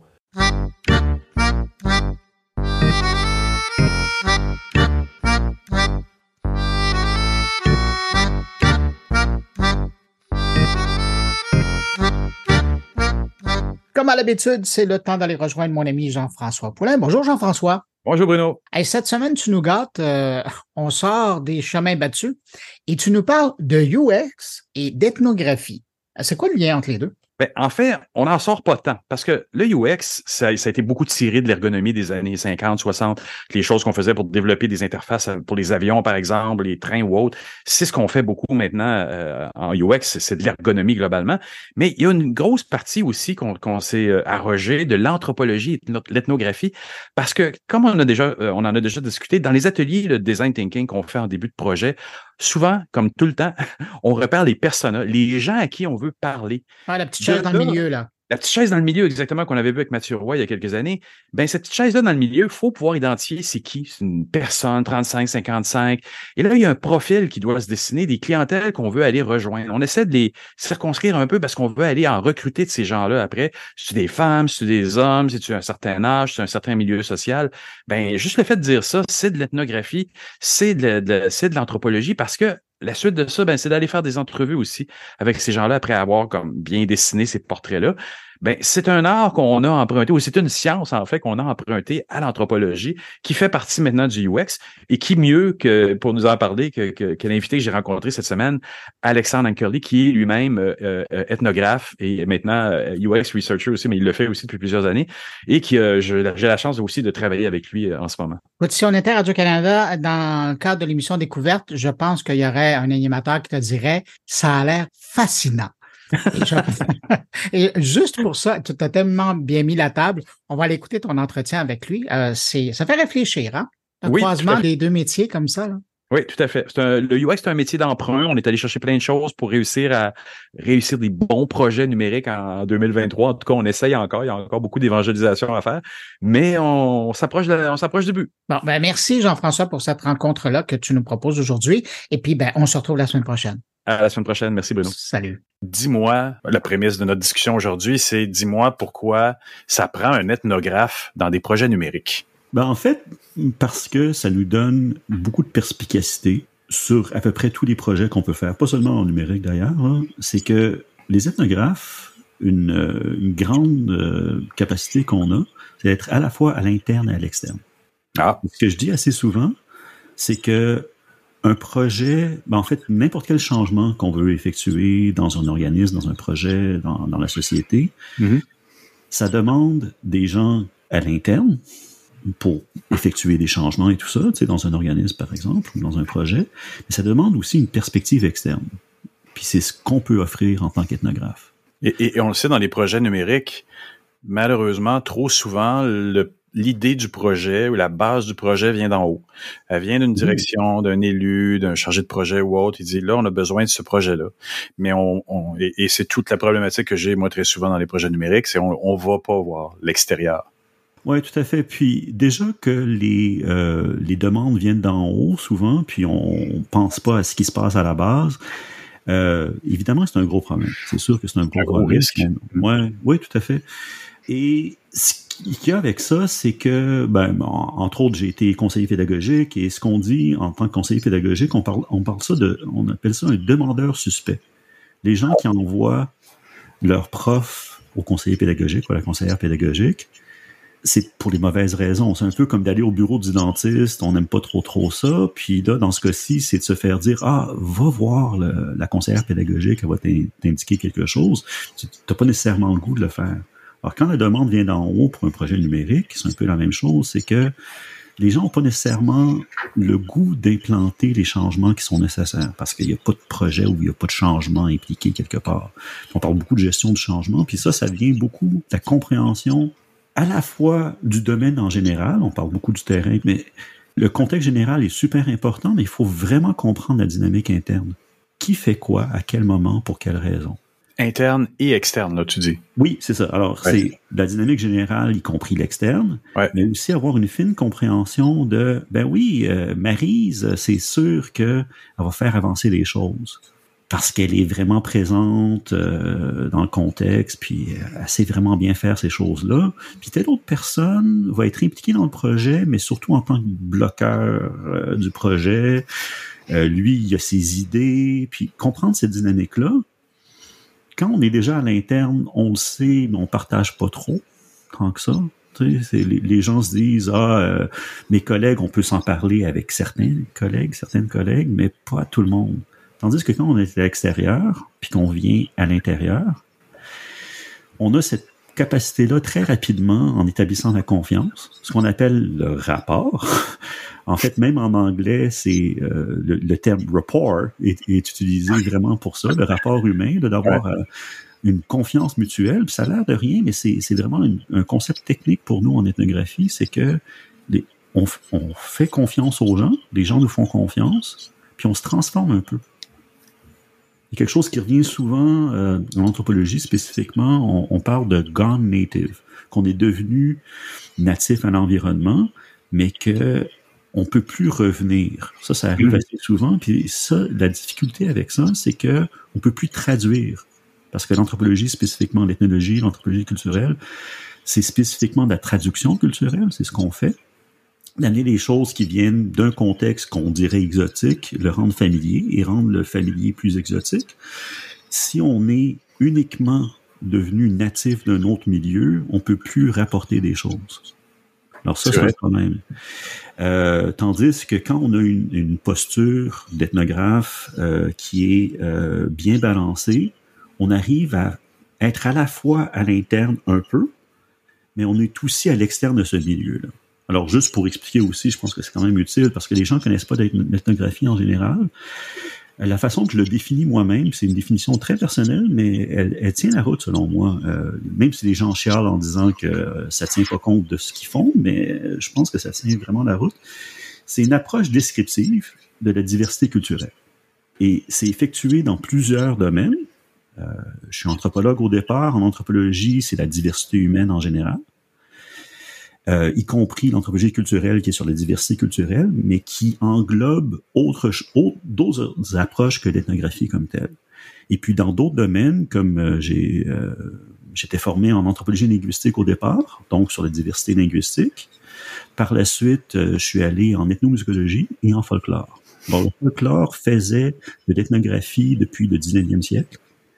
Euh, d'aller dans les campagnes, très littéralement, puis recueillir euh, des contes de fées, des chansons. ah oui. Et c'est de l'ethnographie, ça. C'est vraiment euh, une approche descriptive de la diversité culturelle, y compris à l'intérieur d'une même société. La sociologie utilise l'ethnographie, euh, surtout en Europe, mais en Amérique du Nord, il y a une, une, petite division entre les gens qui sont très sur le quantitatif, avec des, des sondages et tout ça, euh, tandis que les sociologues qui font plus d'ethnographie, de la microsociologie euh, et tout ça, c'est beaucoup plus basé sur l'observation participante pour des entrevues, ainsi de suite. Et, et j'ai l'impression que dans les grandes organisations, on a l'impression que c'est un processus hyper complexe ou peut-être très coûteux, je sais pas, mais on n'en fait pas. On se base beaucoup sur les chiffres. Hein. On est dans une ère d'intelligence artificielle où on se fie beaucoup à la data, mais euh, on se fie pas à où on veut pas. Je sais pas pourquoi. Aller sur le terrain et parler aux humains ouais. euh, qu'on essaye de, de, de, de desservir là, avec nos services. C'est vrai qu'il y a des peurs, il y a des réelles peurs. Il y a aussi des plis, des mauvais plis qui ont été pris euh, à certains moments, surtout dans les grands organismes, mais en même temps aussi dans les petits organismes. Je remarque la même chose. J'ai travaillé au gouvernement du Canada, euh, entre autres à l'école de la fonction publique. On avait 280 000 apprenants professionnels, c'est quand même quand quelque même. chose. Puis on fait, on avait une section UX spécifiquement, c'est là qu'on travaillait. Euh, puis on disait de sortir du bureau, d'aller voir les gens, y compris les apprenants quand ils sont dans les centres d'apprentissage, qu'est-ce qu'ils font, ou même quand ils, prennent un, un, apprentissage en ligne, ils se mettent sur Zoom ou euh, sur WebEx à l'époque en fait, le gouvernement utilisait WebEx, euh, interdisait même Zoom.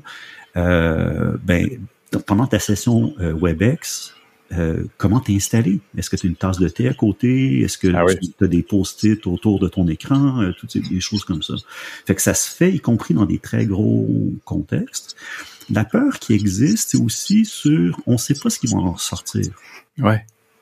Alors on se dit, euh, est-ce que ça vaut la peine d'essayer alors qu'on perd du temps peut-être et quoi que ce soit? Mais je, selon moi, c'est un peu un, faux débat à partir du moment où on l'essaye une fois une journée. Moi, je, pourrais presque dire euh, que garantie euh, ou argent remis, que laissez passer une journée dans un organisme, puis je vous reviens avec une certaine perspicacité. Quelque chose à quoi vous aviez pas pensé. Ça m'arrive très, très souvent en tant qu'ethnographe de Ah, puis y compris en tant que prof, euh, j'ai enseigné à neuf universités dans trois provinces, trois États. Ah. Et euh, donc, j'ai eu des milliers d'étudiants et tout ça, puis euh, des gens qui viennent me voir en disant Ah, j'avais jamais pensé à ça. Bien sûr, c'est normal. C'est normal, que tu pas pensé. Oui, normal vous ne posiez que... pas la question. Vous n'alliez pas voir les gens. Alors, on vient poser des questions. Un exemple que, que, que j'adore, euh, dans un hôpital aux États-Unis, c'est dans un manuel sur euh, la recherche euh, de, des consommateurs, là, recherche de marché et ainsi de suite, fait des anthropologues. C'est une anthropologue qui vient dans l'hôpital puis qui se rendait compte qu'il y avait un, des gros problèmes à l'hôpital, entre autres entre euh, le personnel et les patients. Et en, posant des questions, euh, en parlant aux patients, en parlant au personnel, il s'est rendu compte très rapidement que un des grands enjeux, qui a l'air tellement simple, c'est que les plafonds n'avaient pas été repeints depuis des années. Les plafonds étaient défraîchis. Ah oui. C'est évident que pour le personnel, ils regardent pas les plafonds. Ils voient pas les plafonds, ils y pensent jamais. Tandis que pour les patients, c'est exactement ce qu'ils voient à longueur de journée. Exact. Pendant que dans un lit d'hôpital.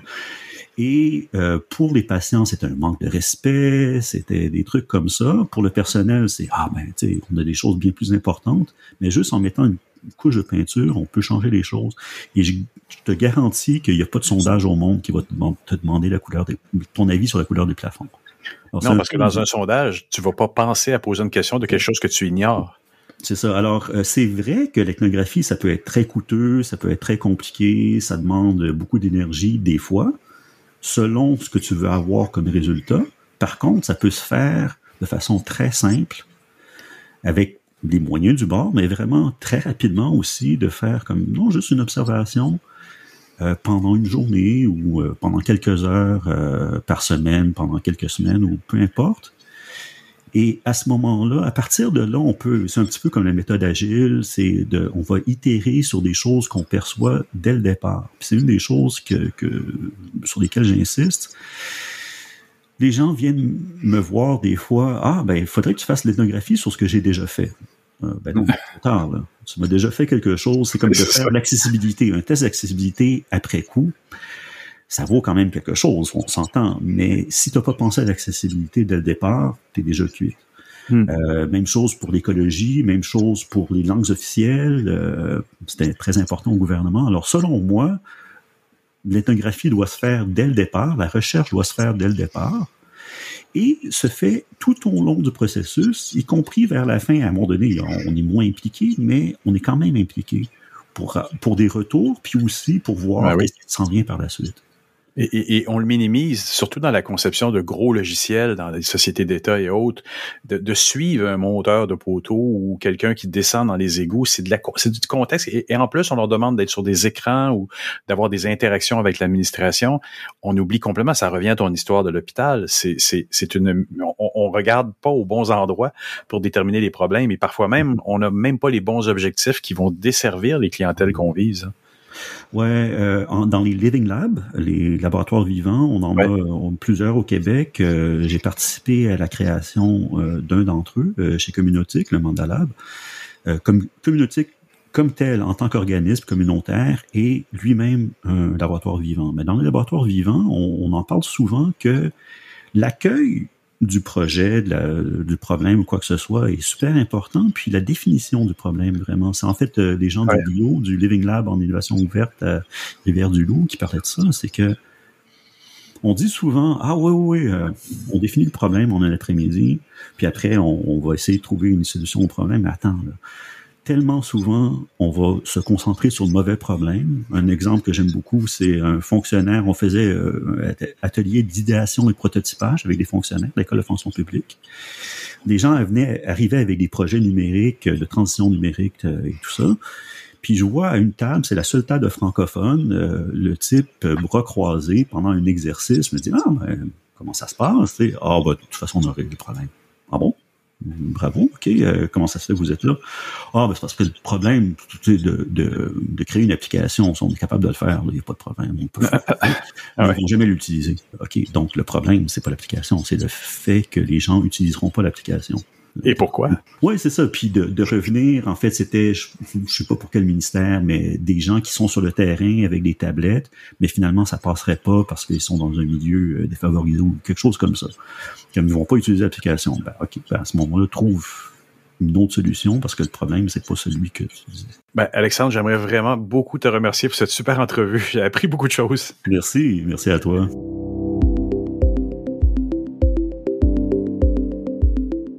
Et ben voilà, c'est ainsi que se termine cette édition de Mon Carnet. Merci à nos invités. Merci à Jérôme Colombin, Thierry Weber, Jean-François Poulain pour leur présence cette semaine. Et puis merci à Marc Lemieux encore une fois pour les enregistrements au Palais des Congrès de Montréal. Et puis merci à vous hein, qui euh, avez écouté cette édition jusqu'à la toute fin. Très heureux d'avoir passé ce bout de journée avec vous. Je vous donne rendez-vous vendredi prochain pour une nouvelle édition de Mon Carnet. Entre-temps, ben, passez une excellente semaine et puis surtout, portez-vous bien.